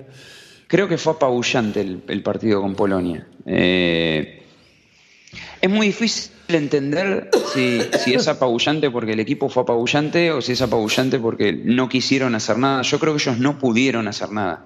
La selección le movió la pelotita de lado a lado todo el partido. No, La corrieron todo el partido de atrás los tipos. No la podían agarrar, no la podían agarrar, no se la podían sacar a nadie. La pelota iba para acá, iba para allá, buscaban. Eh, tenía, la selección tuvo mucha paciencia en ese partido. Eh, y el primer tiempo se encontró con un arquero que sacó todo lo que pudo sacar, eh, incluyendo el penal, que atajó un penal bárbaro. Eh, porque el, penal lo saca a una altura que no es fácil de agarrar y de manosear, porque la pelota iba fuerte además. Eh, pero bueno, después justo se dio el gol y el gol, el gol los termina de desarmar completamente. Los tipos se los veía como cómodos, aun cuando no podían agarrar la pelota, pero ya después, después del primer gol, nada, era inviable. Eh, y no me acuerdo quién fue que dijo que se le acercó uno de Polonia cuando estaban 2 a 0 y, medio que le trató de decir en una especie de español medio bizarro, che, traten de parar. Este, porque claro, hubo un gol más y los dejaban afuera. Se quedaban afuera, claro, por eso, pero Este, o sea, Polonia también jugaba a que no le hagan más goles a Argentina, no no tanto no- ni salió a ganar. El juego, el juego polaco en todo el mundial fue juego de contra. Polonia jugó de contra todo el mundial. Eh, lo que pasa es que incluso con Francia tuvo momentos de tenencia de pelota, porque incluso después en, en octavos con Francia tuvo momentos donde lo complicó. A Francia le pudo haber clavado un gol que la termina salvando casi en la línea, no me acuerdo quién, cuál de los defensores. Eh, pero con Argentina fue borrado. O sea, Argentina hizo un partido perfecto con ellos. Eh, los borró del mapa en, en todo sentido. ¿no? Yo no recuerdo, no recuerdo de ese partido una sola llegada de, de los polacos. No. No recuerdo una jugada de gol, ni, siquiera un atisbo de, de jugada peligrosa. Che, Este- Javi, ¿en, qué momento dijiste eh, bueno, Messi está en el mundial? Y este va a ser el mundial de Messi. Eh, adentro del Mundial yo lo vi en, en- en el Mundial desde el primer partido. A él lo vi muy metido eh, desde el primer partido. Eh, tuvo un par de momentos medio perdido en el segundo tiempo de Arabia y el primero de México, si querés. Pero yo la verdad es que, y era parte de lo que te decía al principio, desde antes del Mundial yo tenía esa sensación de que podían pasar cosas lindas. Eh, y creo que en todo este ciclo, desde que ganaron la Copa América, empezó a pasar lo, opuesto a lo que pasaba en, en ciclos anteriores, donde vos veías que el pibe la rompía en el Barcelona, la descosía en el Barcelona, pero llegaba a la selección y estaba desinflado. Y acá me pasaba que no importaba cómo el pibe venía jugando ahora en el, bueno, el último tiempo en el Barcelona, o bueno, el primer año en el PSG, o ahora ya en este segundo año.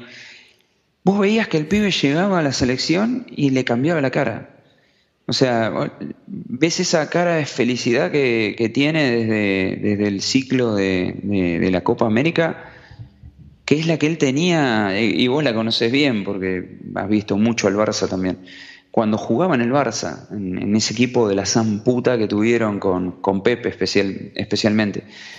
Y cuando vos ves eso en él, eh, ves que el pibe siempre está. Por ahí un partido te puede jugar un poquito mejor o te puede jugar un poquito peor en la selección. Pero yo lo he visto hiper involucrado en todos los partidos, tanto los que pude ver allá como los que después me tocó ver ya desde acá.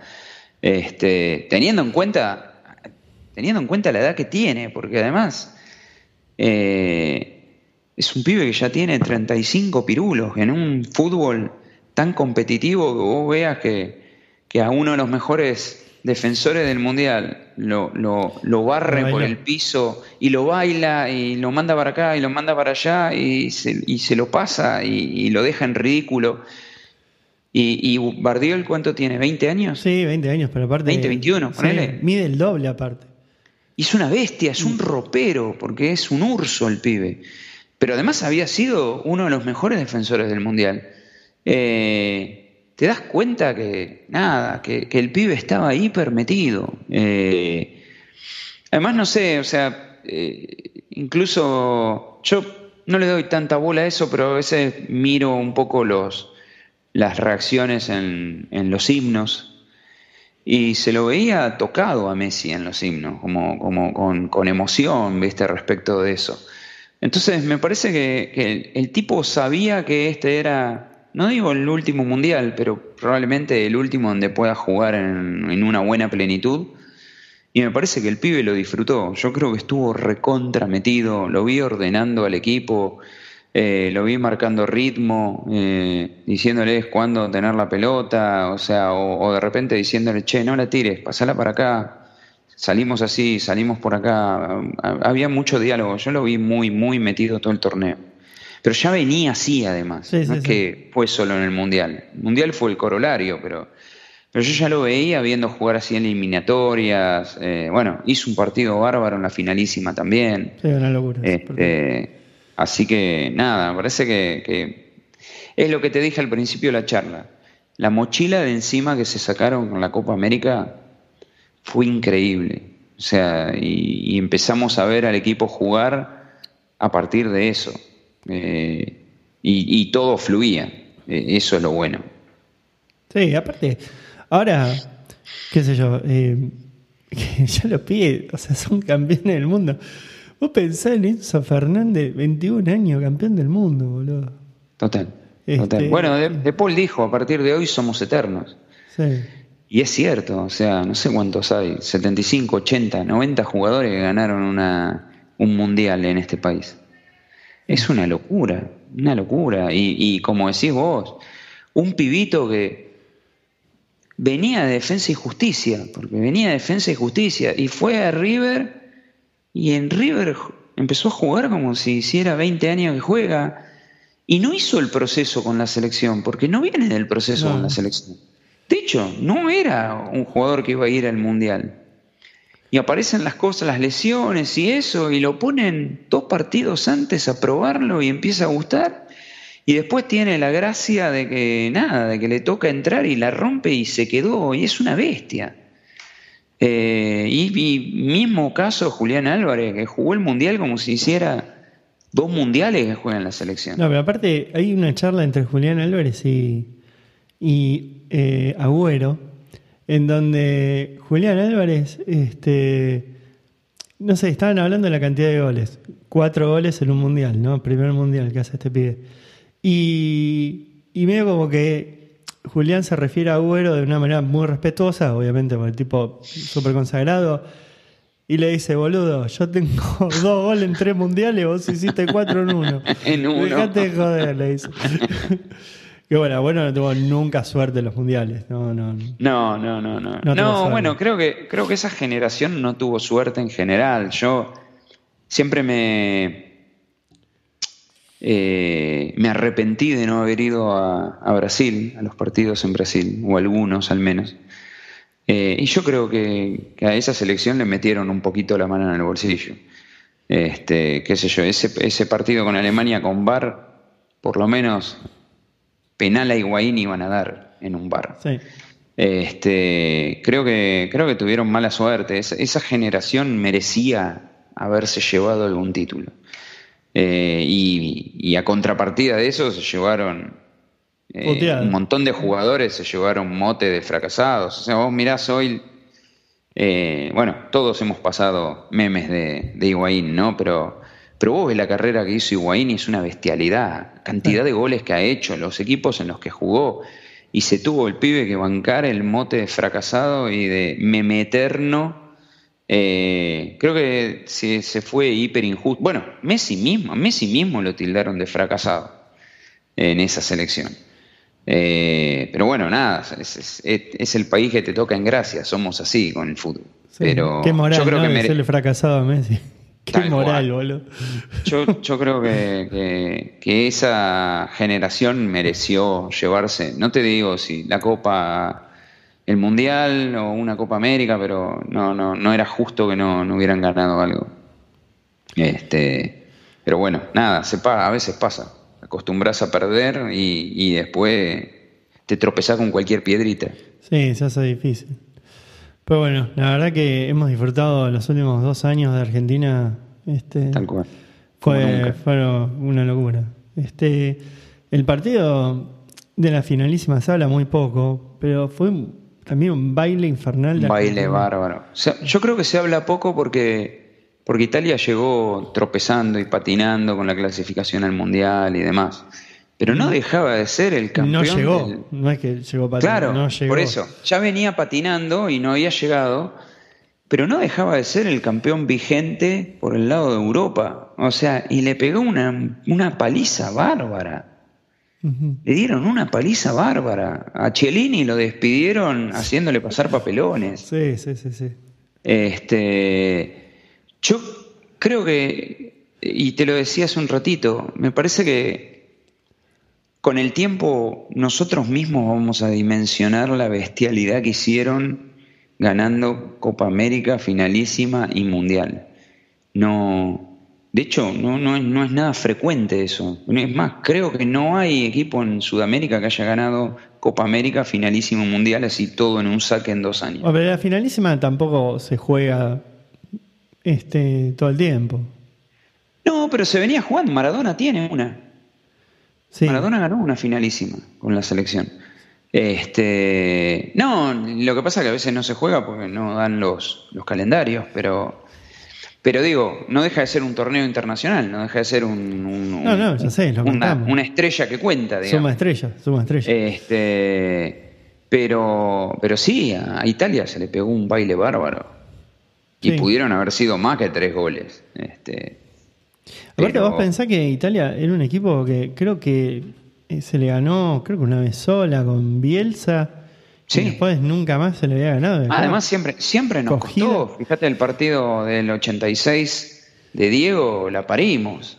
O sea, y, apareció la genialidad de Diego definiendo de una manera que es, al día de hoy nunca voy a entender cómo el piecito puesto así hace que la comba vaya para el lado opuesto. Este, pero aún así terminó uno a uno ese partido. Siempre nos costó Italia. Siempre. Siempre, siempre, siempre. Sí, pero cada vez que enfrentamos a Italia ante el Mundial, o en el Mundial. Tal cual. Es cierto. Es cierto. Siempre nos llevamos una sonrisa. Así que estamos.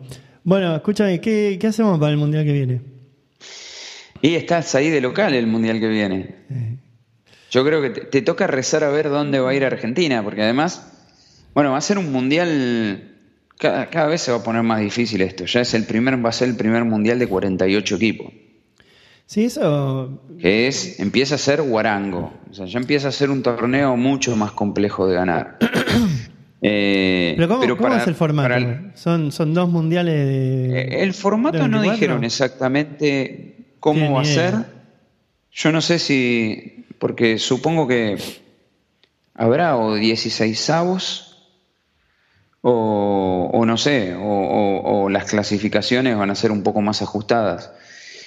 Pero la llegada al Mundial para Latinoamérica es mucho más simple, porque las selecciones americanas, eh, sudamericanas son las mismas, y ahora van a tener seis cupos y medio.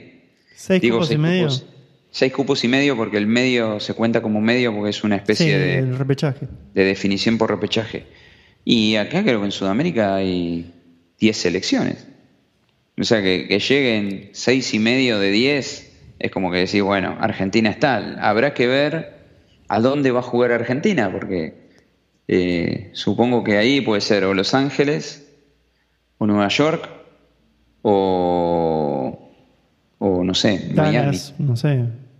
No creo Dallas, no sé si hay mucha historia de Argentina en Dallas.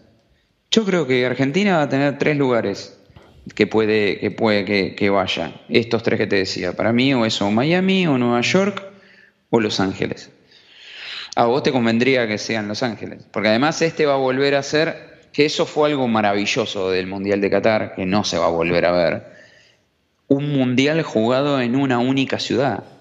Porque normalmente los mundiales son como va a pasar en Estados Unidos, o sea, tenés algunas ciudades donde están los grupos armados y no se mueven de ahí.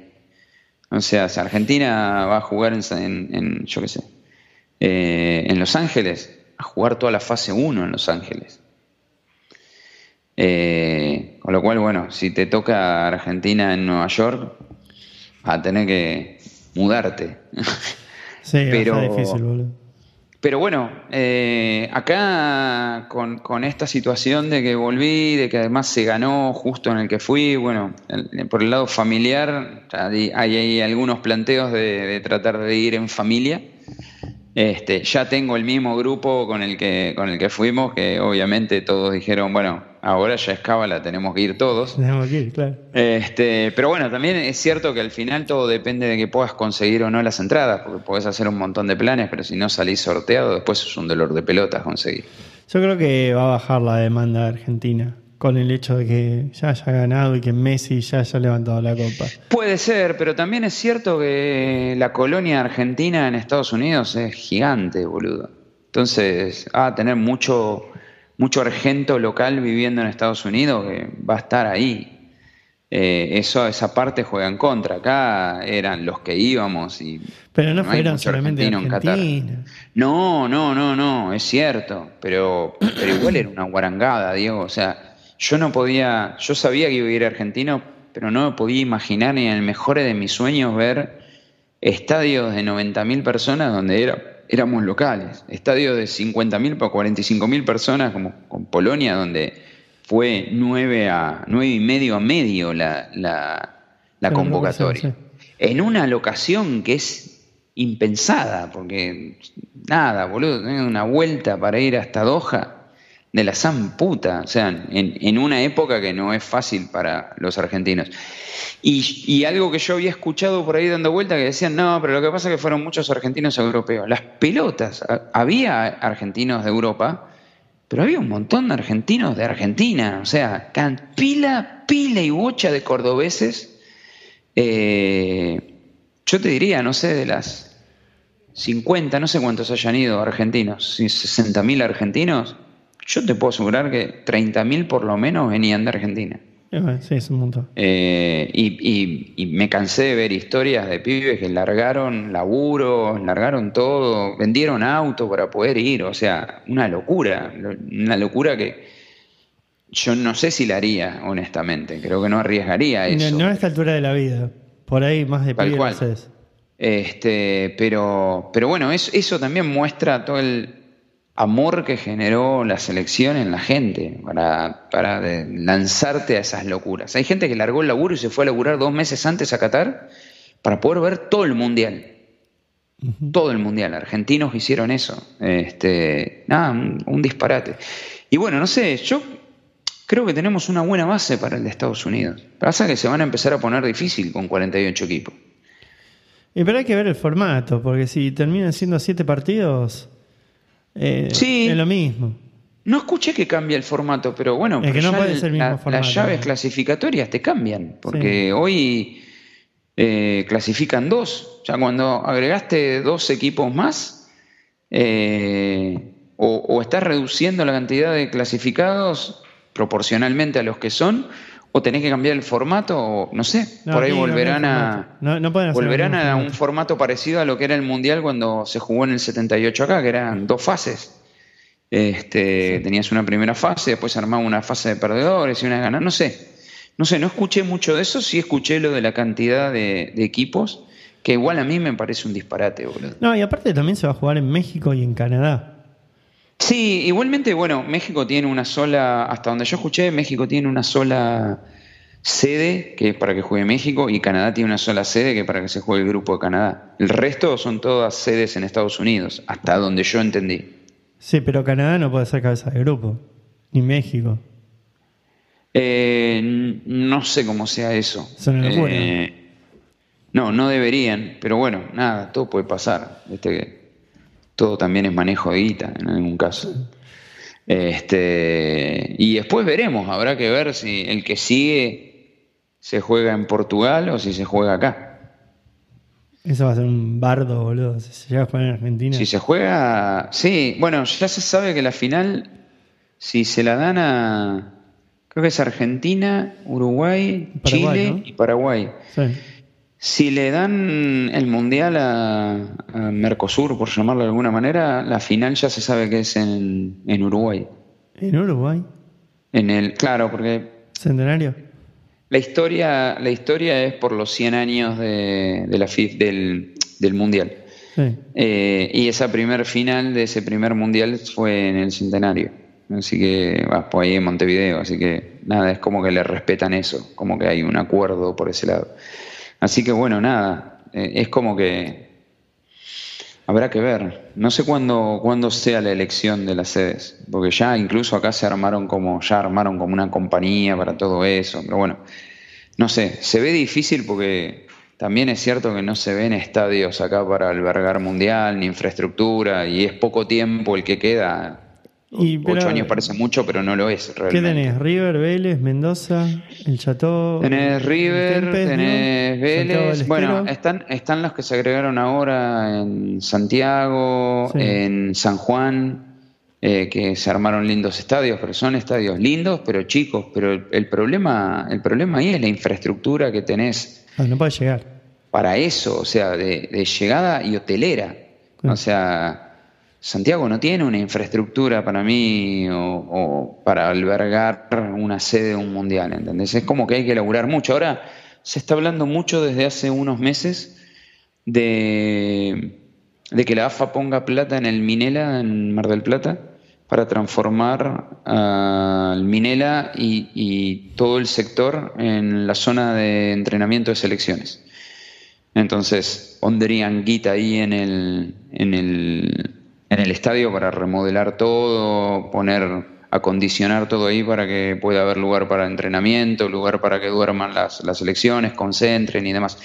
Hay que ver, para mí hay que poner mucha plata y falta poco tiempo. Eh, y no está fácil para poner plata. Pero bueno, están en eso y, chances de que se la den hay. Lo que yo veo difícil es que, bueno, es decir, dos, dos mundiales consecutivos al continente americano parece raro, pero bueno, este, qué sé yo, capaz que se da, ¿viste?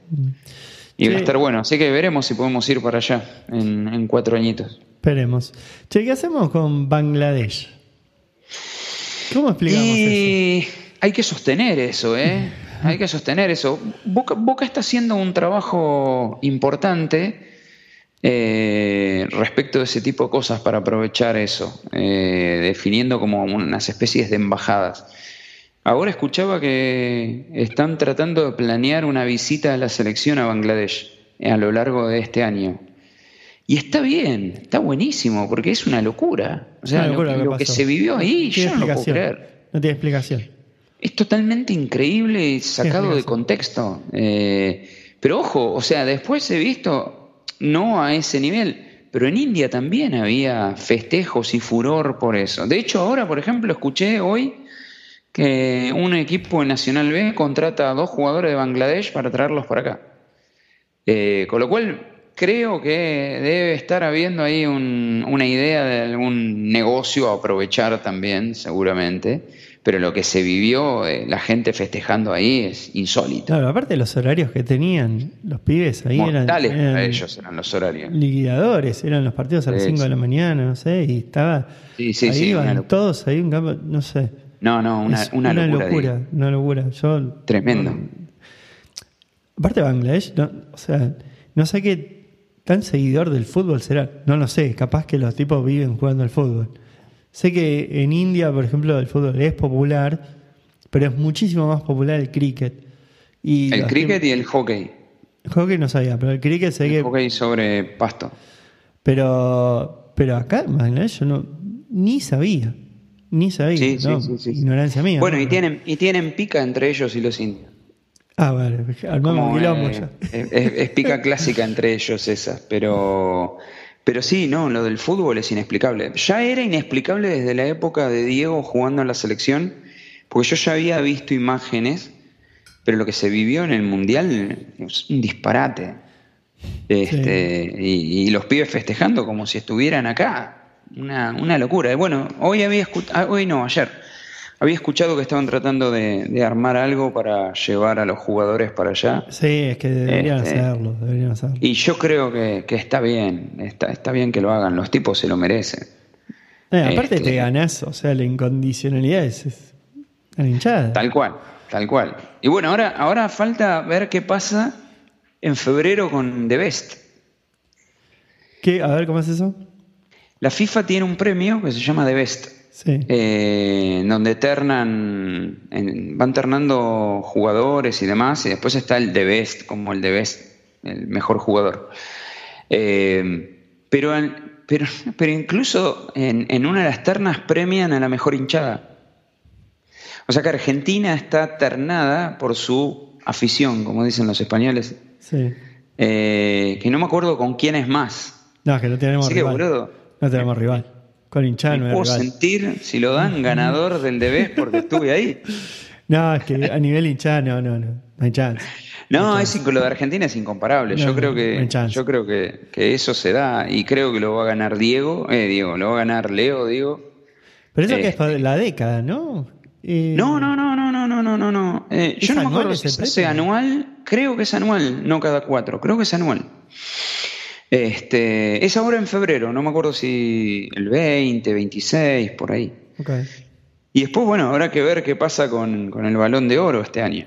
¿Qué, ¿En qué mes lo dan el balón de oro? El balón de oro no me acuerdo, pero creo que es después de mitad de año, me parece. Este, y habrá que ver si, le, si se lleva el octavo. Es que. Tiene todos los cañones. boludo, o sea. Este, 35. Es, difícil, difícil que se lo saquen. Más que ponele que PSG gane la, la, la UEFA. ¿Y qué haces? Igual están los dos ahí. O sea, se lo terminas dando a Messi. Así que, no sé, sería una locura que se lleve un octavo balón de oro, una bestialidad. Sí, sería, sería grotesco. Pero, o sea, no, no sé, Mbappé... Y no tiene con qué competir, porque la final, la final del Mundial te, te, marca mucho en este año. Y la perdió. Más allá de que fue el goleador. sí, qué sé yo. Está bien, pero si vos lo mirás incluso por ese lado, a nivel del, de, si bien se lleva la bota del Mundial, se la lleva por un gol. saca un gol de diferencia a Messi nomás. Sí, sí, sí. Entonces vos decís, cuando mirás todo eso, y no sé, no se me ocurre, no, no, porque además no hay otra competición importante de fútbol internacional este año. No hay. No. No hay, porque no es que hay eh, Copa Europea. Recién arrancan las clasificaciones para, la Copa de ellos. No, y aparte va, a ser Champions, Champions y el PSG juega como el orto. Y Champions, si es el si en el mejor caso la gana el PSG, van a estar los dos. Entonces va a ser torneo de los dos. Por eso digo, me parece que se la va a terminar llevando el petizo. Y puede ser, puede ser. Y ese, voy a averiguar un poquito ese de Best, este chequea, chequea, chequea. hay varios ternados. Está el Dibu ternado. Eh, creo que hay tres o cuatro jugadores de la selección. Está Enzo. Y me estoy perdiendo uno más que estaba por ahí ternado, además de, Leo, obviamente. Eh, lo de Dibu, hablemos un cachito de Dibu. Eh, ¿Ese tipo está loco o qué patología psicológica? Es un psicópata. Es un psicópata. Este, yo creo que yo creo que arrancó loco y creo que lo potencial. Le vio una beta, le vio una beta al trabajo que hizo el psicólogo con él y la aprovechó. Y yo creo que le pidió consejos porque vos mirás el, laburo de Ablande que hace el tipo con, con los jugadores, con el mismo, con el mismo referí. Hay, hay una imagen con el referí, creo que es el español, que cuando se le está acercando, escupe los guantes y después le pasa el guante por la cara así. hijo de puta. este, pero el, laburo que hace el tipo con, con, los jugadores cuando vienen a patear un penal es increíble, boludo. Es increíble porque les va comiendo la cabeza. Y cuando le comiste la cabeza a uno y le atajaste un penal a uno, le comés la cabeza al otro. Y en el mundial, el hijo de puta dejaba que se acercara el jugador truc, y se las tiraba a la mierda la pelota. Sí, sí, sí. Y salía, vos lo veías, salía corriendo antes de que le agarre el referee. Eh, de hecho, contaban, el otro día, no me acuerdo cuándo fue que escuché, hace dos, tres días, escuché que cuando hacen el sorteo en, la final eh, y nada, y toca que, que, patea Francia primero, él sale corriendo antes que Lloris al área. Y le da la bienvenida a Lloris como diciendo, bienvenido a mi casa, ¿viste? Y eso te, muestra que el tipo, para mí, ahí le sacó provecho al, al, psicólogo. Él, contó que hizo muchas sesiones de terapia y muchas de psicología por un montón de cuestiones de él. Eh, yo creo que le encontró una beta, le encontró una beta. Y además tiene, obviamente que tiene condiciones, tiene intuición, el pibe estudia. Yo jamás fui de la idea de que los penales son suerte, digamos. Creo que hay un proceso de laburo que si lo haces da sus frutos. Eh, pero el pibe te intimida, además es una bestia grande, boludo, es un, es un urso. Este, cuando el pibe se te para en el arco y empieza a bailar para acá y para allá, el arco al jugador se te hace chiquitito. Y de hecho, yo creo que el segundo penal que erra Francia lo erra porque cuando el tipo va a la pelota ya tenía decidido dónde iba a pegar y no iba a cambiar. Y cuando ve que va a pegarle, ve que Dibu va para ese lado. Yo creo que el, pibe la quiso asegurar más al palo porque sabía que si no se la atajaba y se le fue a la mierda. Eh, yo, eh, a ver, el pibe tiene, además tiene un ángel bárbaro, el Dibu. Este, pero yo creo que aprovecha usa y abusa de un montón de cuestiones. Este, porque vos ves que no es solo que maneja el juego, está manejando al referee. Al referee de la final le manejó toda la sesión de penales. Y para cuando el, cuando el referee lo sacó, que le saca la amarilla, ya estaba todo juzgado. porque ya había hecho todo el daño que el tipo tenía que hacerle a, los delanteros franceses. Y no se la sacó a Mbappé en el tercer penal de pedo, porque la manoteó y no la manoteó con la fuerza suficiente. Le, venció un toque los dedos y, pegó contra el lado interno de la red, pero, pero nada, es, es, es, es impresionante el pibe. Este, y además tiene ángel, para mí tiene un buen ángel en ese sentido, con la gente, este, pero es un pibe que vos ves que se prepara, no es un pibe que dijo, bueno, tuvo suerte, me atajé unos penalitos, o sea, el pibe estudia todo eso. Sí, a mí me dio, me dio un poco de, sí, me dio un poco de bronca que le patearon muy poco al arco y... Y, él estaba embroncado, él estaba embroncado. Sacó la que tenía que sacar. Sacó la que tenía que sacar. No, esa era de. Eh, ¿Cómo se llama? Chaumeni, no sé. Eh, la, última que saca contra Francia es una locura esa bola. La que saca contra Australia también es una locura. Hizo una tajada, fue una tajada de, partido de papi, ¿eh? De arquero de papi la que le saca en el último minuto Francia. Vos ves que el pibe sale, espera hasta el último segundo y tira el piecito. Sí, sí, sí. Puro reflejo. Pero bueno, sí, y él estaba caliente porque dijo, otra vez me llegan tres tiros y me clavan tres goles. Eh, porque si mirás contra, contra Países Bajos le pasó algo parecido. Sí, sí, sí. Este, pero bueno, pero, pero la realidad, Dieguito, es que en las que el tipo tiene que salvarte la vida, va y te la salva. Sí. Este, entonces, creo que no hay mucho más por decirle. Eh, pero para mí trabaja psicológicamente, en, los penales trabaja psicológicamente a los rivales, no, hay otra. para mí eso está, está recontra estudiado por él. Ah, él sabe, tiene un libreto con eso. Había un thread en Twitter eh, en donde un tipo explicaba psicológicamente todas las cosas que el chabón hacía para desmoralizar al rival y que o, ganarle la confianza, qué sé yo. Eh, a mí yo tengo la sensación que en algún momento algún reglamento se va a cambiar, porque...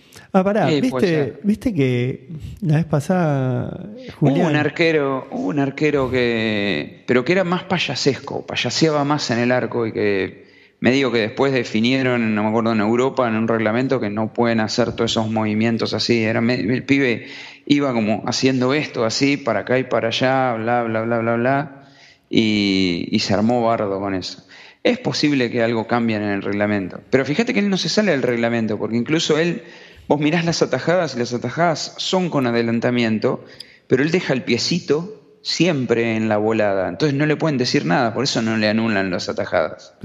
A pesar de que logra adelantarse como un metro de la línea al final de cuentas. Sí. Sí, y el otro día, eh, no sé qué partido, Julián Álvarez tenía patear un penal y el arquero lo quiso intimidar. Ya cooperando. Bueno, conviví con un psicópata. Intimidar a mí, claro. Claro, tal boludo, tomátela, boludo, anda a guardarte. Total, man. Y ya, además se la mandó a guardar. sí, pero. Se le cagó de risa en la cara. Sí. Qué lindo, boludo. Bueno, Javi, vamos cerrando. Dale, Dieguito, un placer, placer la charla. Gracias, me diste ganas de ir a Qatar. Este, quiero ver Mundial. Este, mañana juega Boquita. ¿A qué hora juega? Mañana a las. Eh, creo que 12, 12 y media. O, no, una y media. Una y media. Una y media. ¿Qué es eso? 13, 30. Deben ser tus 5 horas menos, ¿no? Sí, no. ¿Qué horas son las? 8. 9, 8, bueno. Oh, está 8.30 temprano. por ahí, 8, 8.30. Bueno, ahí estaremos. No sé, no sé si lo voy a poder ver. Vamos a sufrir, me parece, mañana. ¿eh? No sé si lo voy a poder ver. Pero bueno. Hay, hay, hay muchos lesionados, pero bueno, veremos. No hay que perder la fe. No hay que perder la fe. Bueno, querido. Te mando un abrazo. Bueno, che, muchas enorme, gracias, por todo. Un abrazo grande. Dale, Y gracias a todos por escuchar. Adiós. nos vemos.